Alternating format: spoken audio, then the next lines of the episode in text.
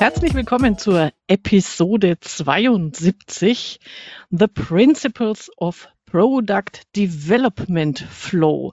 Heute mal aus einer ganz anderen Welt, nämlich Produktentwicklung.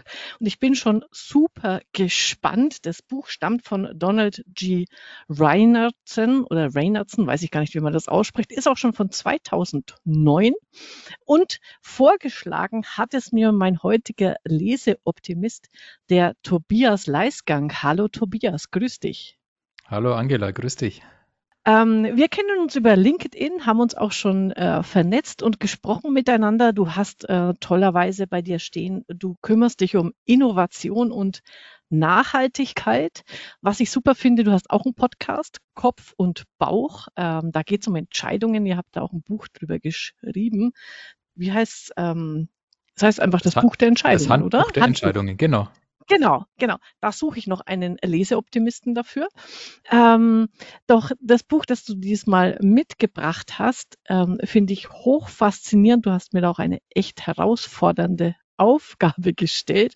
Aber bevor wir dann in Medias Res gehen, stelle ich doch kurz vor, was du so machst und was dich so umtreibt. Jawohl. Ja, hallo da draußen. Ich bin der Tobias Leisgang. Äh, wie die Angela schon gesagt hat, meine Themen sind Innovation und Nachhaltigkeit. Das mache ich im Einkauf bei einem Automobilzulieferer in Bamberg in Deutschland. Und ja, wie der Name schon sagt, ähm, kümmere mich da um Innovation und Nachhaltigkeit in unserer Lieferkette. Also bin auf der ganzen Welt auf der Suche nach Innovationen und versuche unsere Lieferkette nachhaltiger zu machen, also den CO2-Fußabdruck zu reduzieren und auch ähm, ja, so das Thema Lieferkettengesetz zum Beispiel umzusetzen. Nebenher bin ich selbstständig ähm, mache da Innovation und Nachhaltigkeitsberatung, also möchte meine, mein Know-how da auch anderen Organisationen zukommen lassen und ich studiere noch Zukunftsdesign. Genau, weil Zukunft ist irgendwie mein Thema. Genau, darüber sind wir auch äh, aufeinander gestoßen, weil ich bin jetzt ja auch gerade in so einem Online-Kurs zum Thema äh, Zukunft. Super spannend. Da reden wir ein andermal drüber. Ja, das genau. Buch, das du mir mitgebracht hast, äh, Product ähm, Principles of Product Development. Also ähm, ich glaube, ich habe noch nie so lange an einem Buch gelesen, weil es sind 175 Principles, äh, die der Donald dort ähm, präsentiert und die einem zum Nachdenken anregen, wie man, also jetzt in dem Fall natürlich äh, Produktentwicklung, aber ich finde auch so generell über Projekte und seine Arbeit nachdenken kann. Wann bist du denn auf das Buch gestoßen und was ist so dein Highlight von dem Buch? Also ich war vor meiner jetzigen Aufgabe war ich in der Produktentwicklung unterwegs. Ich war bei einem amerikanischen Halbleiterkonzern, also die diese diese kleinen schwarzen Käferchen in dieser Elektronik drin sind. Das habe ich entwickelt, was da drin steckt und habe das auch später definiert. Und da geht es interessanterweise um Produktentwicklung. Und diese Produktentwicklung ist recht teuer. Also da spricht man über Millionenbeträge für so ein Produkt. Und ich habe schon an der einen oder anderen Stelle festgestellt, na ja, irgendwie manche Sachen funktionieren irgendwie nicht so gut. Projekte verzögern sich. Und ich weiß gar nicht mehr, wie ich auf das Buch gestoßen bin. Könnte sein, dass das so meine erste Berührung auch mit Agilität war, dass mir das jemand vorgeschlagen hat.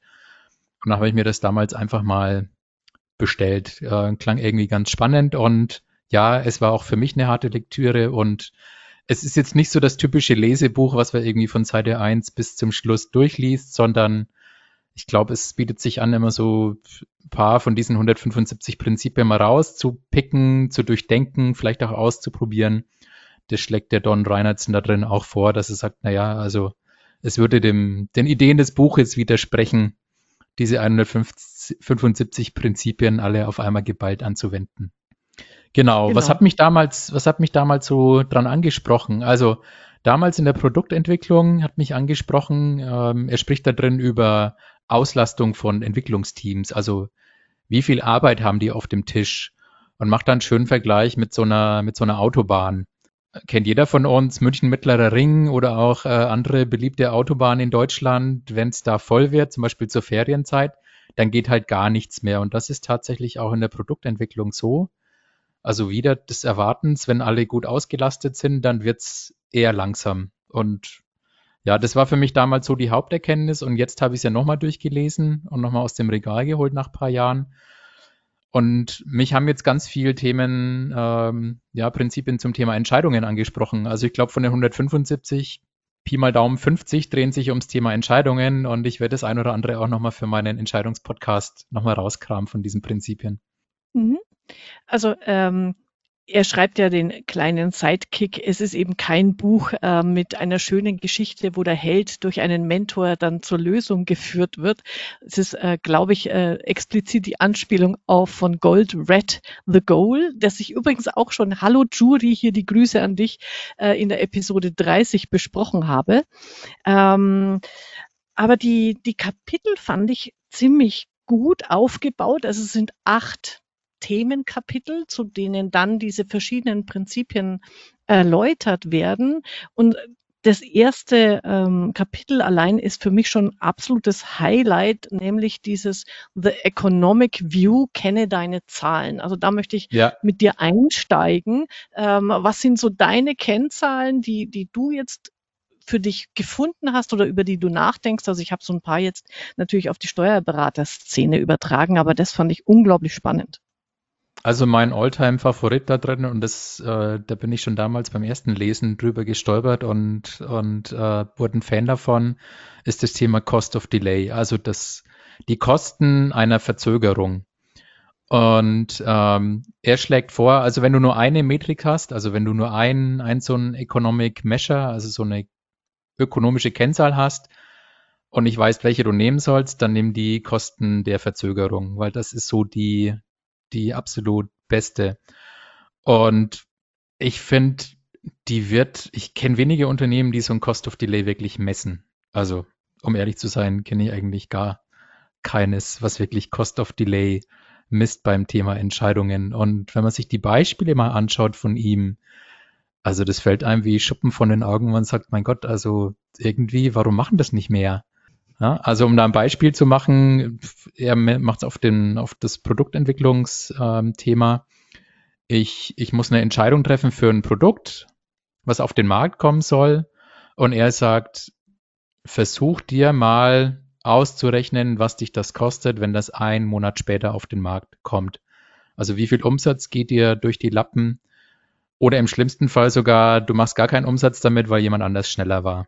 Und ich finde, das ist so ein, das ist so ein Riesending. Also das hat für mich ziemlich viel geändert in, in meiner Art und Weise, wie ich an, an Sachen herangehe, wo ich sage, okay, lieber, lieber zu früh als zu spät und lieber irgendwas nicht perfekt machen und dafür aber raus und früh Feedback kriegen. Ja, und äh, in dem ganzen Kapitel kommt ja immer wieder der Tenor, ähm, kenne deine Zahlen und jetzt bezogen aufs äh, Produkt, äh, auf die Produktentwicklung, er, er macht wohl selber sehr viele Workshops und redet natürlich mit vielen Menschen aus dieser aus diesen Branchen und sagt immer, wenn man dann mal ein bisschen dahinterher fragt, dann ähm, kann einem keiner so die echten Kennzahlen sagen.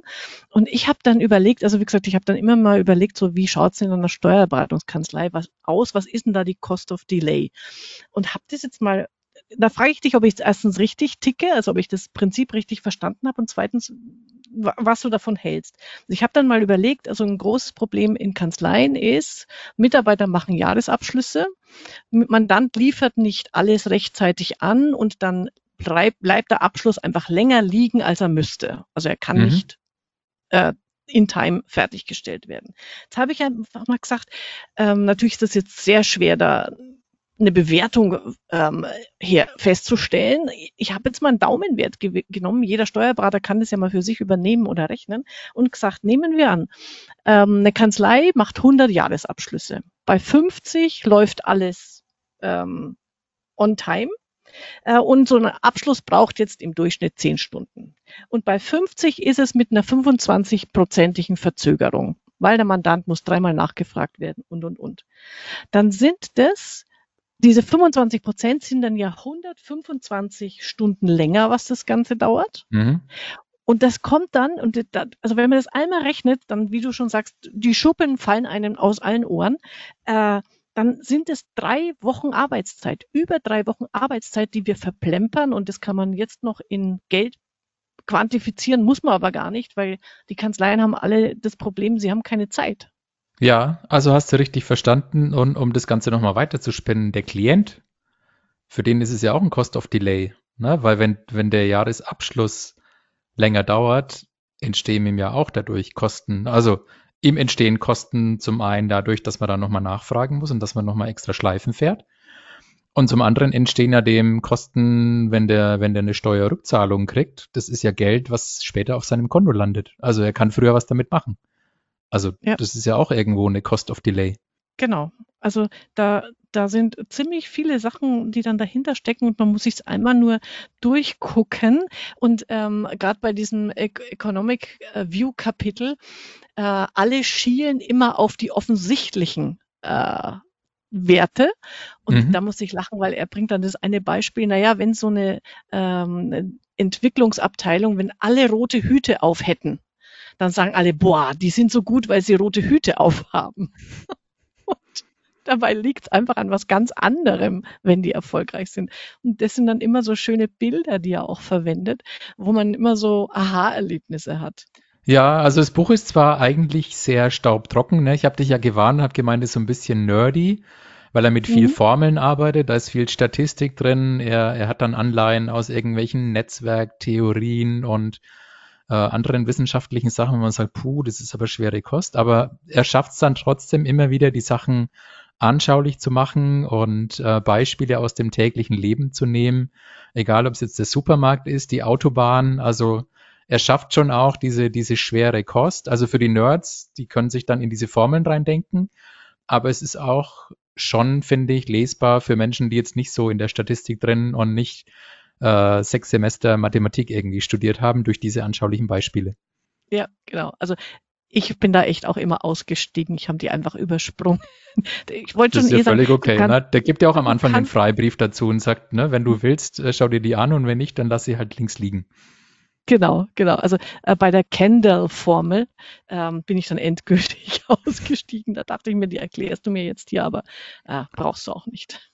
Nee, ich glaube, das wird auch deine Hörer ein bisschen langweilig. genau, genau. Was um, ich ähm, übrigens noch ganz cool fand in hm? dem ersten Kapitel, äh, bevor wir ja. irgendwo anders entspringen, ja. da geht es viel um Entscheidungen und er hat so eine Bonuskarte für schnelle Entscheidungen drin. Also die fand ich ja auch nochmal genial beim ersten Lesen ähm, habe ich die gar nicht so mitgekriegt, aber jetzt nochmal mit dieser Brille Entscheidungen, also um was es da geht. Er sagt, deine Organisation kriegt auf allen Ebenen eine Bonuskarte für schnelle Entscheidungen. Jeder hat irgendwie so ein Freibudget, was er pro Monat irgendwie verballern darf, ohne dass er da sich eine Erlaubnis holen muss. Und wenn das halt aufgebraucht ist, diese Bonuskarte, dann kannst du halt wieder zu deinem Ranghöheren gehen und kannst die wieder auffüllen lassen. Und das finde ich eigentlich einen ganz guten Gedanken, um so dieses Thema schnelle Entscheidungen in Organisationen reinzukriegen, wo ich sage, okay, das tut mir nicht weh, aber trotzdem nach diesem nach der Lektüre dieses Kapitels habe ich verstanden, Cost of Delay kann ziemlich teuer sein und deswegen gebe ich diese Bonuskarten bildlich gesprochen aus. Ja, das fand ich auch einen witzigen Gedanken. Ähm, wenn ich da jetzt an, an die Steuerberater denke, ich glaube, die quietschen jetzt vor Schmerz, weil die haben ja immer Angst, wenn ich jetzt da Entscheidungen freigebe, dass dann irgendein Haftungsfall gleich draus entsteht. Aber so, wenn, wenn man so eben Größenordnungen hat, ich sag mal 300 bis 500 Euro, wo der Mitarbeiter sagt, hey Mann, ich bin jetzt da im Jahresabschluss oder in der Buchhaltung drin, ähm, das ist jetzt auch kein ähm, komplizierter Fall, wo die Betriebsprüfung gleich äh, äh, Angriff schreit. Ja. Und dann einfach zu sagen, bis zu dem Betrag, hey, ist es ganz ehrlich egal, ob du das links oder rechts rum buchst, Hauptsache ist es verbucht. Bleiben wir noch in, in dem ähm, Kapitel Economic Views. Äh, da habe ich noch einen anderen ähm, anderes Prinzip rausgepickt, mir nämlich The Principle of Small Decisions.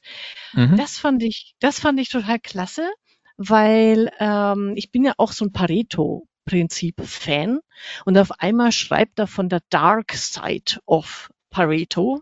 Das hat mir nochmal eingeleuchtet, dass man eben, wenn man sich bei seinen Entscheidungen ähm, zu sehr auf die ähm, großen Brocken konzentriert, dass man dann so nach dem Motto Kleinvieh macht auch Mist, das, das äh, vergisst hinzugucken, wo vielleicht bei den 80 Prozent, äh, bei, bei der Masse mit einer kleinen Veränderung viel bewirkt werden kann. Mhm.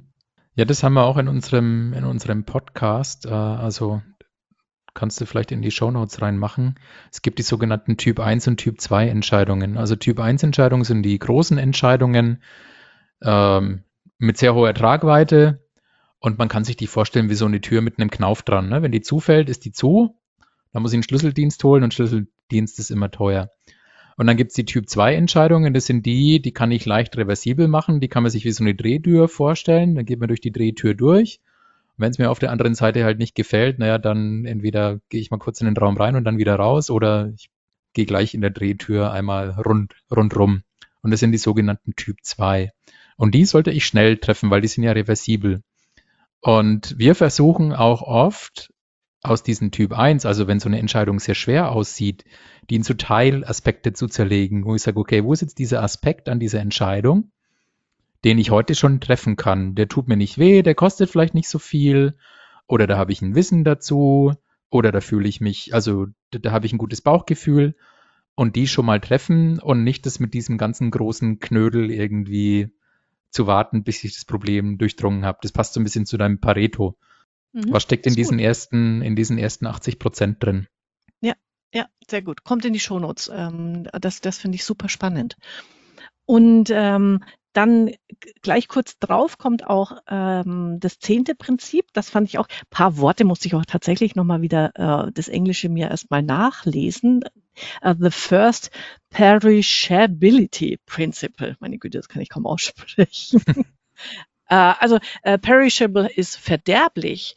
Äh, und das fand ich dann witzig, hat mich auch zum Schmunzeln gebracht passt ja auch zu dem, was du gesagt hast mit der Typ 1 und Typ 2 Entscheidung, nämlich ähm, manche Entscheidungen verderben auch, wenn ich sie zu lange liegen lasse, weil einfach dann äh, ja hat sich mit mit Zeit ähm, erledigt. Ja, das bringt er später auch noch mal in einem Kapitel. Ich weiß gar nicht mehr, wo es war. Also müsste eins von den hinteren sein. Ähm, könnte beim Fast Feedback sein, wo er sagt, trefft die Entscheidungen äh, schnell, die irgendwie schnell altern. Ne? Das geht wieder so ein bisschen zurück mhm. auf das, was ich am Anfang gebracht habe mit dem Beispiel wenn es um, um Markteintritt geht. Er hat dann so ein Beispiel mit IBM, die irgendwas verschlafen haben mit Floppy-Disketten damals, ähm, wo Sony schneller war. Das passt auch dazu. Also es sind diese, diese verderblichen Entscheidungen, wo du jetzt entscheiden musst, sonst wird's halt faulig. Genau. Also ich glaube, das war dann irgendwas mit ähm, uh, The Aging Principle, aber ist ja, mhm. ist ja egal. Ähm, ich, ich bin, ich bleibe jetzt noch lange hier bei dem Entscheidungskapitel ich, ich habe mir meine Shownotes offen und dann springt mir schon wieder das nächste rein. Auch super, super cool fand ich The First Decision Rule Principle. Also wenn wir, es passt ja auch wieder zu deinem, ne? ähm, schaffe eine übergreifende ähm, Regel, die alle anderen Entscheidungen äh, subsumiert. Also dieses, ähm, ähm, was du auch gerade gesagt hast, ne? wenn, wenn ich sage, du hast ein Budget von 1000 Euro für XY, dann ist es der, die Rahmenbedingung und die erste Regel und du kannst alle weiteren Entscheidungen abgeben als Chef. Ja. Also du entlastest dich damit. Das fand ich total gut.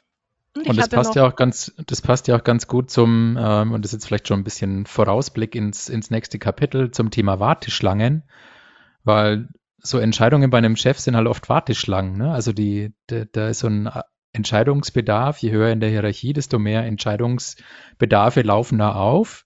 Und die warten halt dann, dass die, die drankommen, ne? wie, wie die Autos vom, vom Tunnel, der irgendwie Blockabfertigung macht. Und deswegen passt das auch, weil halt gar nicht so sehr, äh, sehr viele Entscheidungen in so eine Warteschlange erstmal reinlaufen und darauf warten, dass die irgendwann mal drankommen. Ja, genau. Dann gehen wir jetzt einfach ins nächste Kapitel. Sonst äh, es sind ja ins, es sind ja insgesamt acht. Wir sind jetzt erst beim ersten. Ich glaube, alle schaffen wir hier gar nicht. Aber, aber, auch, also das zweite ist ja auch großartig. Ähm, Managing Queues, also die die Warteschlangen ähm, ja. managen. Was ist da dein? Hast du ein Lieblingsprinzip da?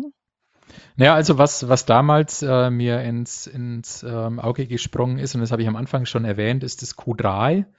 Also die Auslastung, wenn die 90 Prozent übersteigt, dann wächst quasi die Warteschlange exponentiell an. Na, und das ist quasi dieses, dieses äh, Stauprinzip. Ne? Wenn es dann zähflüssig wird, der Verkehr, dann reicht schon, wenn einer nur so ein bisschen bremst und, und ich habe Stau und alles steht und das ist eine lange Warteschlange. Und dann bringt er noch ein zweites, das ist das Q13. Und dann sagt er, ja, kontrolliere aber nicht die Auslastung, weil die Auslastung ist schwer zu kontrollieren. Das könnte auch interessant für deine Steuerkanzleien sein, weil du ja nie weißt, was kommt so an Fragen und Fällen und Themen rein. Du kannst schlecht irgendwie vorausschauen, wie viele Rückfragen kommen vom Finanzamt und so weiter und so fort. Sondern er sagt, kontrolliere die Größe der Warteschlange und er bringt ein relativ anschauliches Beispiel, nämlich den Supermarkt.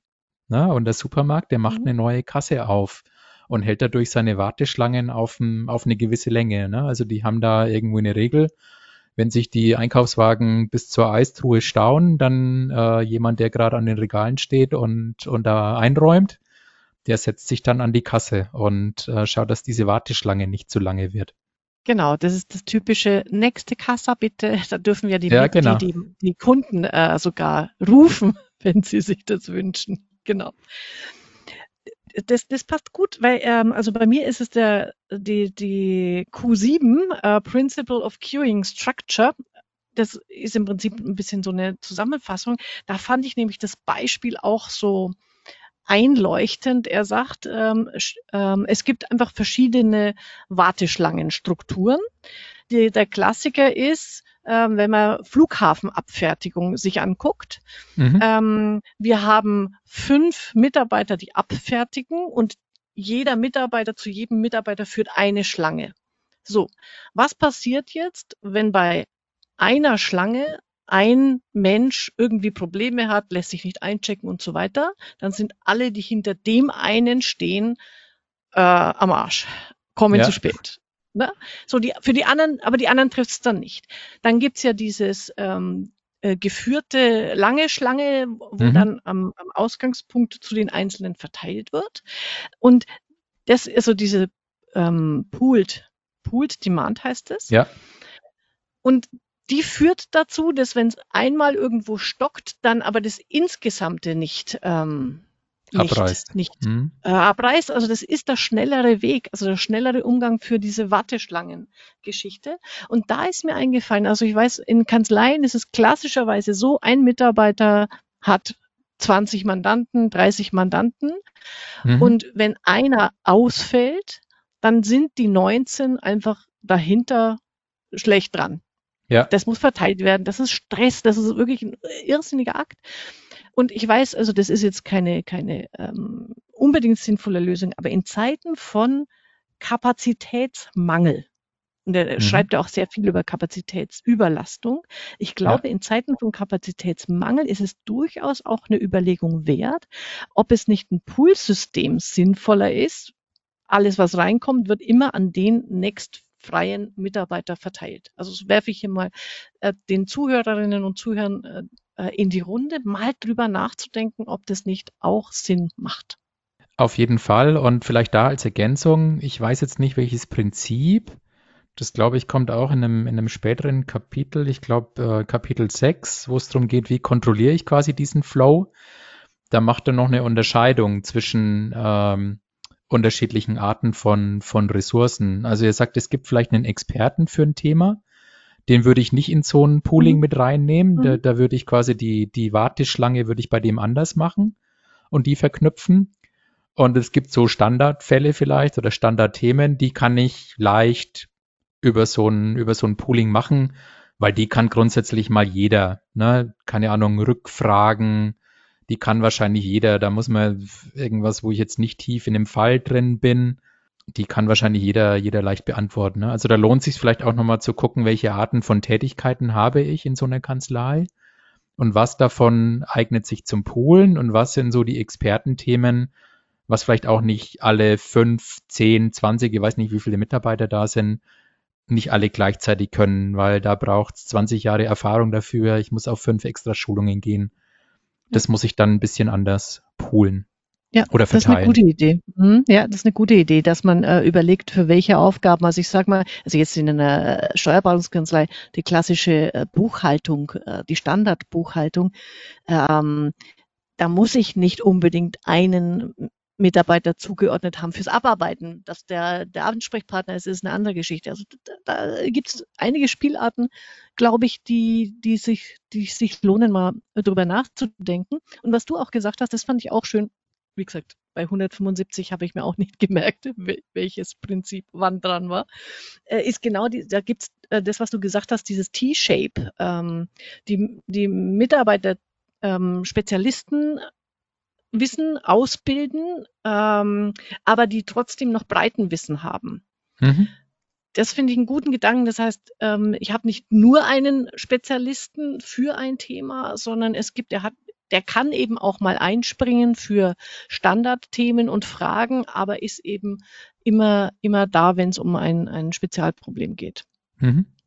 Und in dem, in dem Bereich finde ich auch nochmal ganz spannend. Er redet ja äh, auch ein paar Mal über diese Engpass-Theorien, das Bottleneck.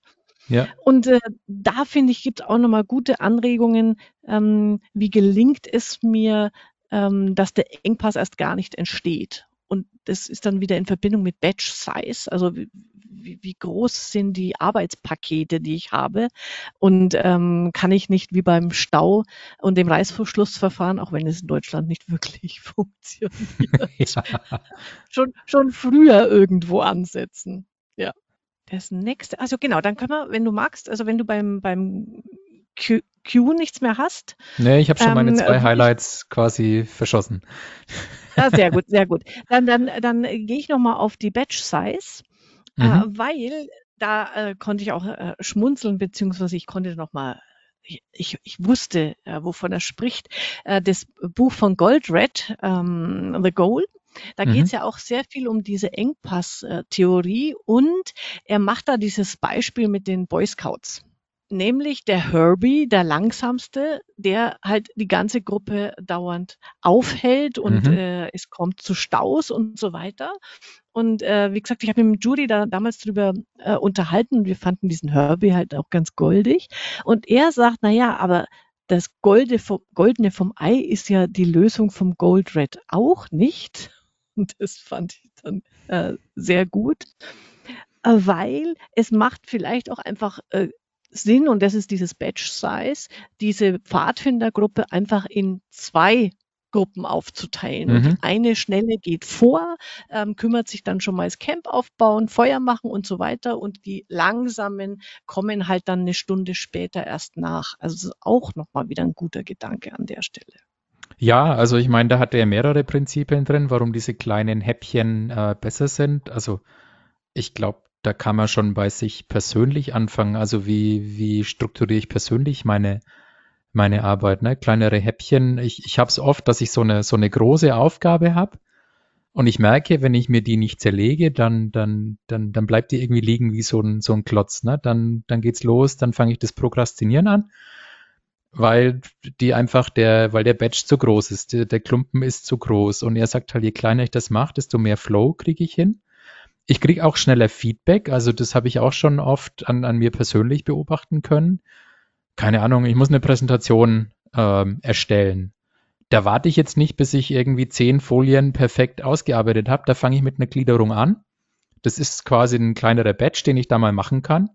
Und schicke diese acht Punkte Gliederung, schicke ich mal an denjenigen, der der Adressat ist oder für den ich die Präsentation erstelle oder an zwei, drei Leute aus meinem, aus meinem Publikum um schon mal Feedback zu kriegen, ob die sagen, okay, die Story ist durchgängig oder wenn ich das für jemanden mache, sind alle, sind alle wichtig, wichtigen Kernbotschaften drin. Ist es zu viel? Ist da ein Thema drin, was ich erstmal erklären muss, herleiten? Genau. Und ich glaube, das lohnt sich immer zu sagen, okay, wie kann ich so einen großen Klumpen in kleinere Batches, also in kleinere Einheiten zerlegen? Äh, und klassischerweise, äh, da reden wir bei uns im Delphinet auch jetzt äh, laufend drüber, da hat meine Kollegin, die Cordula, auch immer gute Ideen. Genau das ist zum Beispiel in der Buchhaltung eben nicht monatlich buchen, sondern täglich oder wöchentlich sogar, sodass du, wenn es mal zu einem Ausfall kommt von einem Mitarbeiter, nicht erst, ähm, oh mein Gott, jetzt müssen zehn komplette Buchhaltungen von verteilt werden, von jemand anders gemacht werden, sondern 75 Prozent der Arbeit sind schon erledigt und ich habe nur noch so ein paar kleinere ähm, Nachbuchungen äh, zu erledigen. Ist natürlich eine komplette Umstrukturierung der Arbeit, aber wenn man es eben auf dieses Batch Size und Queue äh, Management äh, bezieht und wie gesagt, das betone ich jetzt an der Stelle nochmal, wir haben Fachkräftemangel und Kapazitätsüberlastung und unter diesen Gesichtspunkten macht es einfach Sinn, mal über seine komplette Struktur neu nachzudenken. Und das schließt den Kreis zu unserem ersten Kapitel, also dieses Cost of Delay, das ist ja ein, ein sehr zentrales Thema. Mhm. Und ähm, kleinere Batch Size, das leitet er, glaube ich, auch in dem Kapitel mathematisch her bei den Batch Sizes. Äh, mhm. Eine von diesen vielen Formeln, die er, die er irgendwie bringt und, und Tabellen. Ähm, heißt halt auch schnellere Durchlaufzeit und schnellere Durchlaufzeit, also less cycle time auf Englisch, heißt halt oft auch weniger Cost of Delay, also ökonomisch sinnvoll. Genau. Und schön finde ich, du hast es jetzt auch schon gebracht, ähm, man merkt dann auch, wie die Kapitel zusammenhängen, weil dieses ähm, Feedback, was du gerade angesprochen hast, ne, äh, Fast ja. Feedback ist ja sogar mal noch mal ein eigenes Kapitel mit, ich weiß Richtig. nicht wie vielen ähm, äh, Prinzipien, Gefühlt aber genau 100. das ist es. ja, also ähm, ich habe mir zu jedem Kapitel dazu geschrieben, wie viele Prinzipien äh, ah, es ja. sind und habe sie dann und habe sie dann auch noch ähm, zusammengezählt, ob sie stimmen. Eine kleine Macke an der Stelle habe ich offensichtlich. Ähm, es sind 175 und bei dem äh, Fast Feedback, das finde ich dann noch auch einfach noch mal gut zu sagen, bevor ich jetzt, also das ist gerade so in Kanzleien, ne, wenn es um große Beratungsaufträge geht, da wird gerne mal irgendwie ähm, gerechnet, überlegt, getan, äh, gestaltet und ähm, 10, 15, 20 Stunden in eine Arbeit hineingesteckt. Dann wird mit dem Kunden gesprochen und der sagt, nee, so habe ich es gar nicht gemeint. Mhm. Und so wie du es auch machst, ne, so dieses ich mache mal das erste Kapitel, dann gucke ich mal, ist es schon die richtige Richtung? Ähm, ist es das, was er will? Und diese enge Abstimmung ist, glaube ich, in, in äh, das, da sind wir dann ja beim agilen Arbeiten, unglaublich Richtig. hilfreich und, und äh, wichtig, genau. Richtig. Also er bringt das Wörtchen agil nicht oft, aber wenn man so ein bisschen überlegt, es sind also viele seiner Prinzipien, ich würde sagen, er liefert quasi den Beweis, warum viele agilen Praktiken funktionieren oder gut sind. Also das ist so quasi die, die, die Grundlage vieler agiler Praktiken, obwohl da jetzt nicht draufsteht, agiles Framework X oder Y oder Z. Und vielleicht ja. noch ein letzter Gedanke zu dem Kapitel Batch Size, äh, was ich auch ganz interessant, also er macht öfters mal so eine so ein U-Form, U-Shape-Diagramm, äh, wo er sagt, da gibt's zwei Kostenarten, die äh, und dann gibt's einen Schnittpunkt, äh, der dann optimal ist. Und er bringt dann das äh, Thema mit den Transaktionskosten, weil du gerade die Buchhaltung angesprochen hast, wenn ich die mhm. täglich mache. Jetzt ist ja oft die Tendenz da, und ich kenne das damals noch aus der Produktentwicklung, dass man sagt, na ja, also wenn ich das täglich mache, da ist ein riesen Overhead da. Also täglich, das, das, das geht nicht. So, und dann steht das oft zu diesen, diesen kleinen Batch-Sizes steht es entgegen, weil jemand sagt, naja, dann habe ich ja, keine Ahnung, muss ich erstmal vier Stunden irgendwas vorbereiten für eine Aufgabe, die fünf Minuten dauert. Was uns damals echt geholfen hat oder was damals eine wertvolle Übung war, sich mal anzuschauen, kriege ich diese Transaktionskosten reduziert. Also was muss ich tun, aus, um aus diesen vier Stunden Vorbereitung oder vier Stunden, die es mich dauert, um diesen Task anzufangen, zwei Stunden zu machen? Gibt es irgendwas, was ganz lange dauert? Gibt es irgendwas, was ein manueller Prozess ist, den ich automatisieren kann? Kann ich irgendwas parallelisieren? Weil er sagt schon, nur so ein Fitzelchen von den Transaktionskosten, die ich reduziere, macht einen gigantischen Unterschied auf, auf, also ich kann dadurch kleinere Batch-Size machen und es ist wie so ein Turbo für meine Durchlaufzeiten nochmal, weil ich dann plötzlich noch viel mehr schneller Durchlauf, Durchsatz kriege. Ja, super Gedanke. Vor allem, der ist ja heute in, in Zeiten von Digitalisierung und Automatisierung auf alle Fälle ähm, in den Kanzleien super wertvoll, weil genau an diesen Vorbereitungszeiten kannst du ganz, ganz viel ähm, arbeiten und machen, wenn du mhm. die Schnittstellen zum Beispiel sauber bearbeitest. Ja, sehr ja. guter Gedanke. Mhm. Sehr schön. Dann kommen wir zu einem weiteren auch äh, jetzt wieder für, für äh, Kanzleien total spannenden Kapitel, nämlich ähm, Work in Progress Constraints. Also be, äh, die, die Beschränkungen, die du hast ähm, über deine wie heißt, ähm, was halt rumliegt, was in Arbeit ja. ist, ne?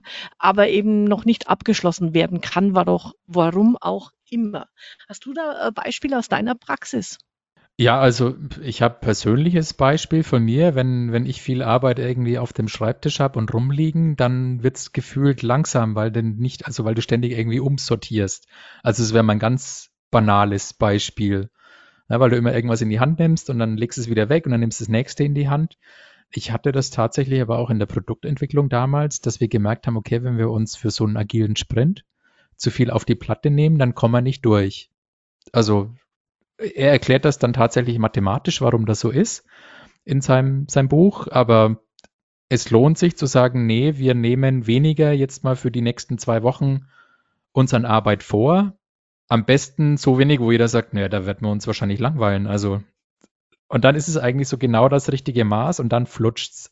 Mhm, genau. Und er ist ja, also ich glaube, das zieht sich ähm, relativ durch. Vielleicht kannst du dazu auch nochmal was sagen. Er, er, kommt ja ganz oft mit dem, mit Kanban mhm. als Methode, wie man das Ganze abwickelt.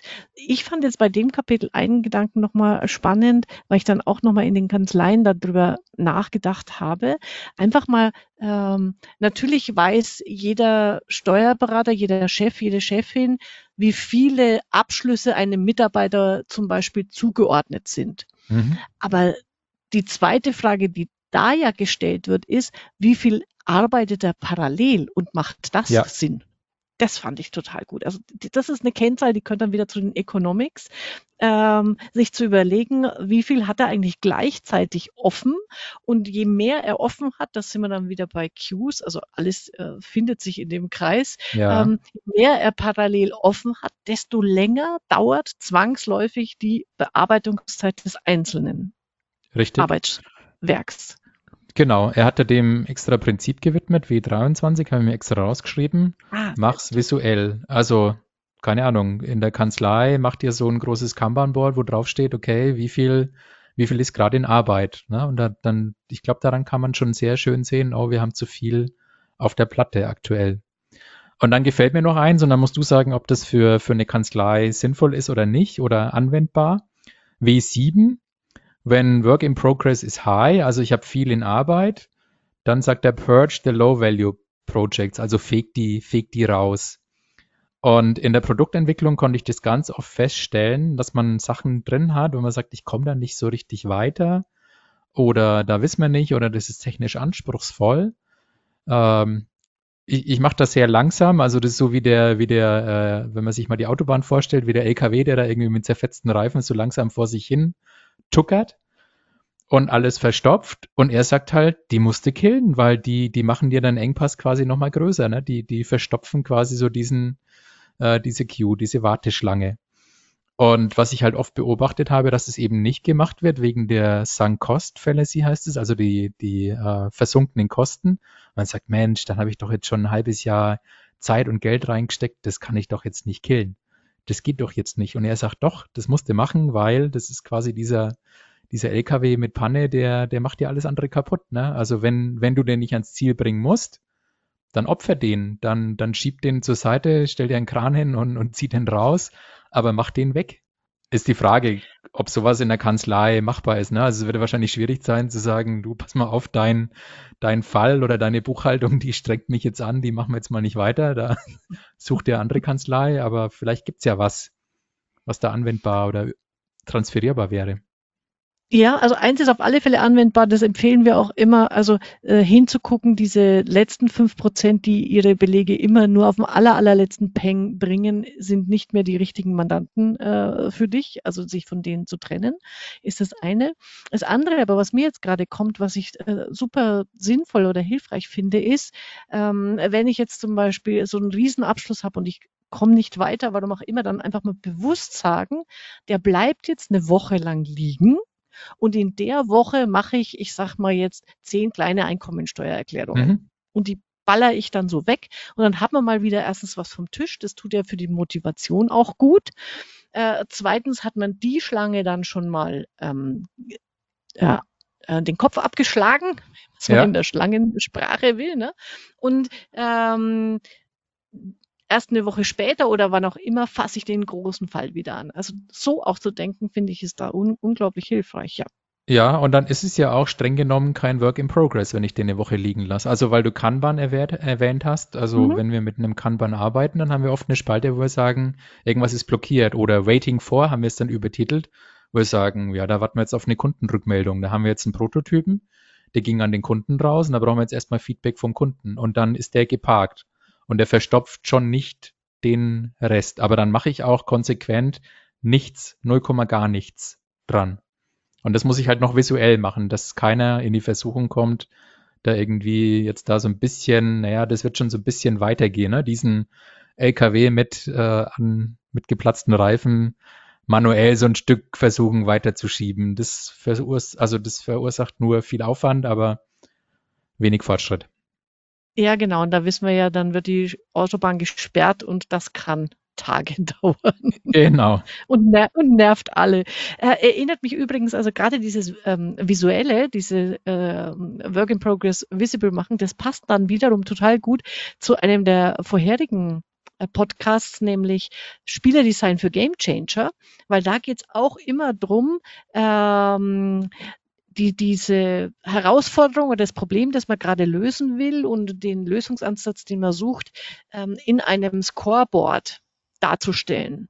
Mhm. Das ist genau ja hier schlägt in die gleiche Kerbe, ähm, nur dass sich äh, der, wie heißt der, Donald das schon vor ähm, 25 Jahren überlegt hat. Also insofern sehr äh, vorausschauender Autor, muss man mal sagen.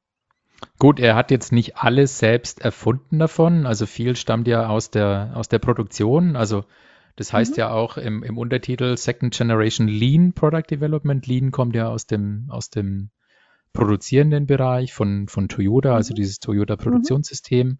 erfunden. Ich glaube, seine große Leistung ist, dass er sagt, okay, diese Lean-Prinzipien übertrage ich jetzt auf die Produktentwicklungswelt und an vielen Stellen sagt er auch, da ist es genau konträr eigentlich zum, ähm, zum produzierenden Gewerbe.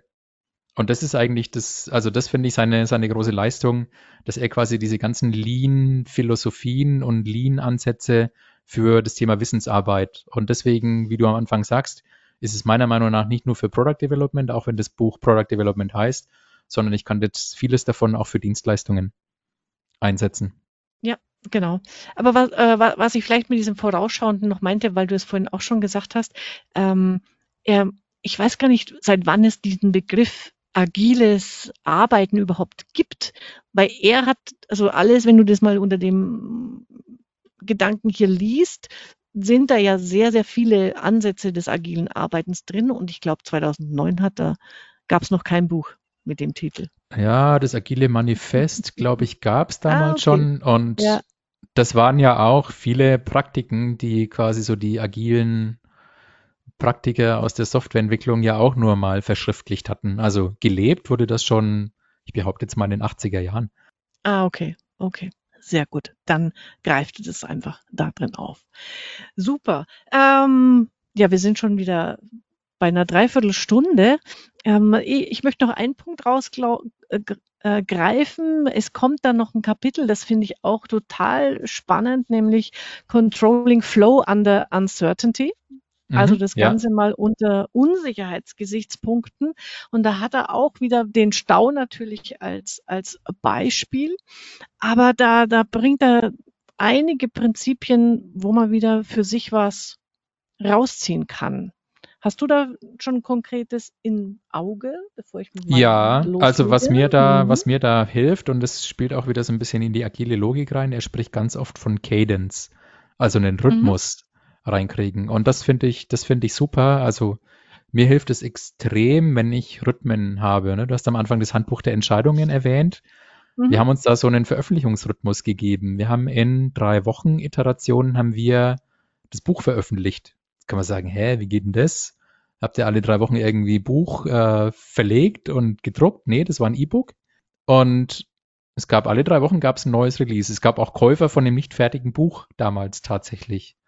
Aber so dieser Drei-Wochen-Rhythmus hat uns geholfen, jetzt nicht irgendwie zu warten und hier schreibe ich mal ein bisschen und da schreibe ich mal so ein bisschen, sondern das hat uns geholfen, kontinuierlich also was rauszubringen und auch aber auch kontinuierlich Feedback von unseren Lesern zu kriegen, wo die sagen, ja, das Kapitel interessiert mich, das interessiert mich jetzt nicht.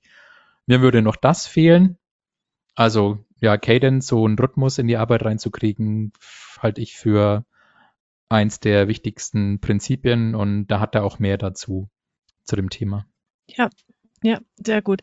Ähm, mir hat ein, ein Prinzip sehr gut gefallen in, in dem Bereich, das war dann The Principle of Con Congestion. Ui, ui, schwierig auszusprechen.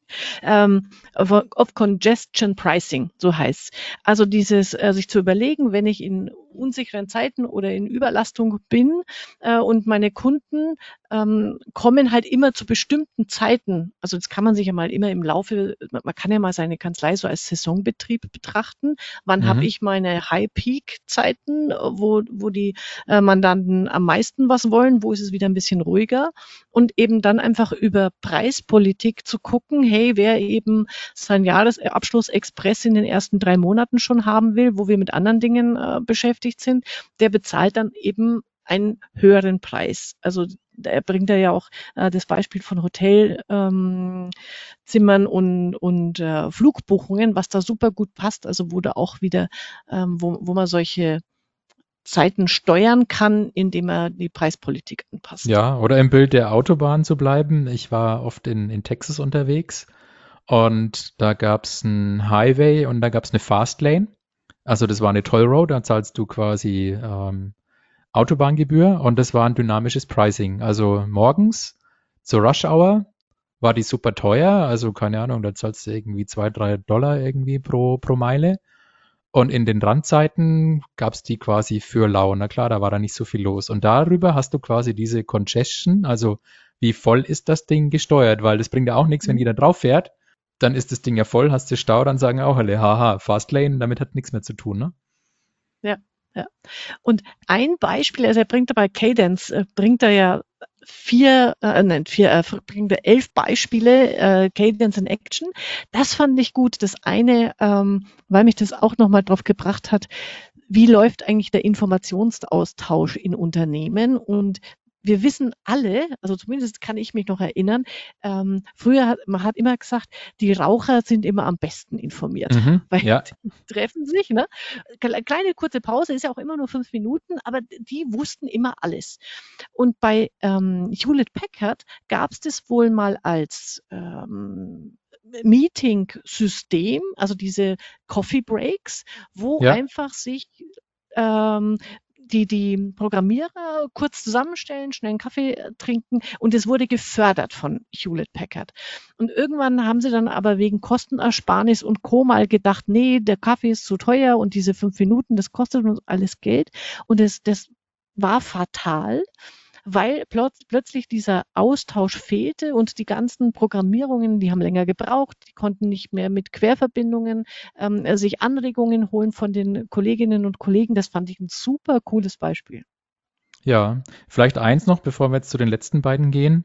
Er hat noch mhm. eins, äh, was heißt Cadence Limits Accumulation of Variance. Und wir haben, glaube ich, das Kapitel 3, Variabilität, so ein bisschen unterschlagen, ja, wo er sagt, also mhm. diese, diese ja, das Unplanbare, das wird ja gemeinhin als, als schlecht gesehen. Und er sagt, wenn du dir so ein, wenn du dir so kurze Rhythmen gibst, dann verhinderst du quasi, dass sich deine Variablen im Projekt aufblähen, weil du halt quasi immer so diese Synchronisierpunkte hast.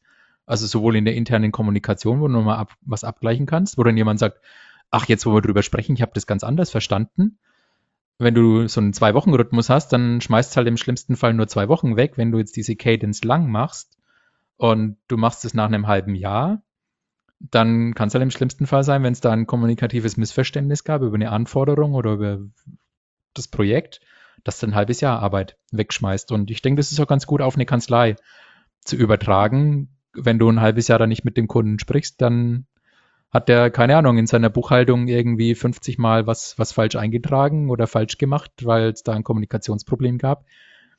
Und dann ist halt die, die Nacharbeit entsprechend hoch. Ja, äh, das, das kann man sogar unmittelbar noch, noch innerhalb der Kanzlei übertragen, weil es ist nicht nur dem Kunden gegenüber, sondern wenn Buchführung und Jahresabschluss von zwei unterschiedlichen Mitarbeitern gemacht wird, äh, und es ist in den meisten Kanzleien der Fall, dann ähm, schaut der Abschlussmitarbeiter nach einem Jahr erst in die Buchhaltung rein, im schlimmsten mhm. Fall, und merkt, dass der totale Blödsinn oder irgendwas nicht gebucht wurde und muss dann alles aufarbeiten. Und anstatt das in so einem äh, in so äh, kurz, kurzen Rhythmus zu machen, sich monatlich oder vierteljährlich mal zusammenzuschließen und zu sagen, hey, wie schaut's aus? Äh, wie arbeitest du gerade? Äh, Habe ich Tipps für dich, damit der Jahresabschluss später ähm, äh, geschmeidiger gemacht werden kann? Passt genau da in diese Linie rein. Ja. ja. So, äh, also die nächsten zwei, also eine ein Prinzip habe ich noch mitgebracht, das würde ich als mein Abschlussprinzip äh, machen. Jawohl. Hast, hast du auch noch einen Abschluss? Naja, ich suche mir dann noch eins raus von den verbleibenden. Ja, genau. Also ich habe es aus dem Bereich äh, Fast Feedback und zwar Fast Feedback 9, weil es hat mich so zum Lachen gebracht. The Principle of Useless Measurement. Nämlich, es äh, gehört durchaus auch äh, zu meinen früheren, Cre was ist die Mehrzahl von Credo? Credos? Credi? Credi, Egal. keine Ahnung. Credi, ja. Äh, und äh, das typische äh, Prinzip lautet ja, what gets measured ähm, gets done. Ne? Und mhm. er sagt, nee, what gets measured may not get done. Ja, das fand und, ich auch genial. Äh, die Waage, ne, die im Bad steht. genau, genau, das ist so großartig. Und dann schreibt er, ja, woran sieht man das am allerbesten? Es gibt viele Menschen, die haben eine Waage im Bad stehen, also sie haben ein Messsystem, ähm, aber sie nehmen trotzdem noch lange nicht deswegen ab, ähm, ob, obwohl sie es messen. Und insofern, da gehören noch ein paar andere Dinge dazu. Und manchmal muss man nicht alles ähm, messen oder man muss sich auch um, angucken, wie ist die Umsetzung des Ganzen, wie, wie gelingt uns das. Das hat mich einfach nochmal zum Lachen gebracht. Deswegen ist das mein Abschlussprinzip für heute. Ja, ich nehme noch eins aus dem achten Kapitel, äh, Decentralized Control. Mhm. Und ich glaube, das ist das letzte Prinzip sogar im Buch und es heißt Trust is built through experience. Und ich glaube, das passt auch ganz gut als Abschluss, weil der ein oder andere sagt jetzt vielleicht, na, das ein oder andere Prinzip hier möchte ich auch mal ausprobieren. Und er sagt halt, naja, also das eine ist drüber reden und es irgendwie zu durchdenken, aber Vertrauen in die ganze Sache, die kriege ich dann, wenn ich das ausprobiert habe und wenn ich Erfolgserlebnisse mache. Ja, und das schließt jetzt dann wieder den Kreis zu seinem Kapitel 2 mit den Warteschlangen oder Batch Size oder Work in Progress. Wenn ich halt ein Projekt für ein Jahr anlege, dann habe ich halt erst nach einem Jahr potenziellen Erfolgs- oder Misserfolgserlebnis und äh, quasi so eine, eine Möglichkeit, um Vertrauen untereinander zu kriegen. Also entweder intern unter den Menschen in der Kanzlei oder Vertrauens, äh, mit dem, mit dem Kunden. Und da lohnt sich echt zu sagen, okay, ich mache diese kürzeren Batches, ich mache diese kürzere, kürzere Cycle Time, weil dann erhöht sich einfach die Wahrscheinlichkeit für Erfolgserlebnisse und dadurch baut sich auch schneller Vertrauen auf. Also Vertrauen, Batch Size, die, also diese, diesen Zusammenhang fand ich auch nochmal sehr erwähnenswert.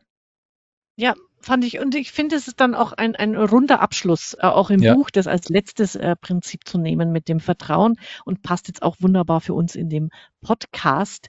Ähm, danke dir, Tobias. Das war echt spannend, mal aus der Welt der Produktentwicklung, die, die uns sonst eher fremd ist, ähm, das, das in die Dienstleistungswelt zu übertragen. Und ähm, wer Lust hat, sich da auch mal ein bisschen nerdiger zu bewegen, dem sei das Buch ans Herz gelegt.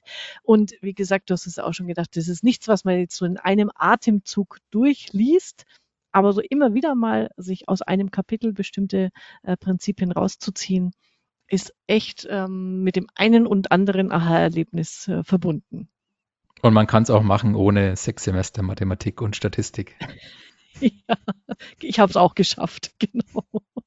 Alles klar. Super, ich sage danke, Tobias, äh, war spannend und äh, ich freue mich, bei deinem nächsten äh, Podcast reinzuhören, Kopf und Bauch. Bis denn. Alles klar, ciao. danke, ciao. Das war's für heute. Das nächste Buch steht schon im Regal. Auf Wiederhören bei der Leseoptimistin.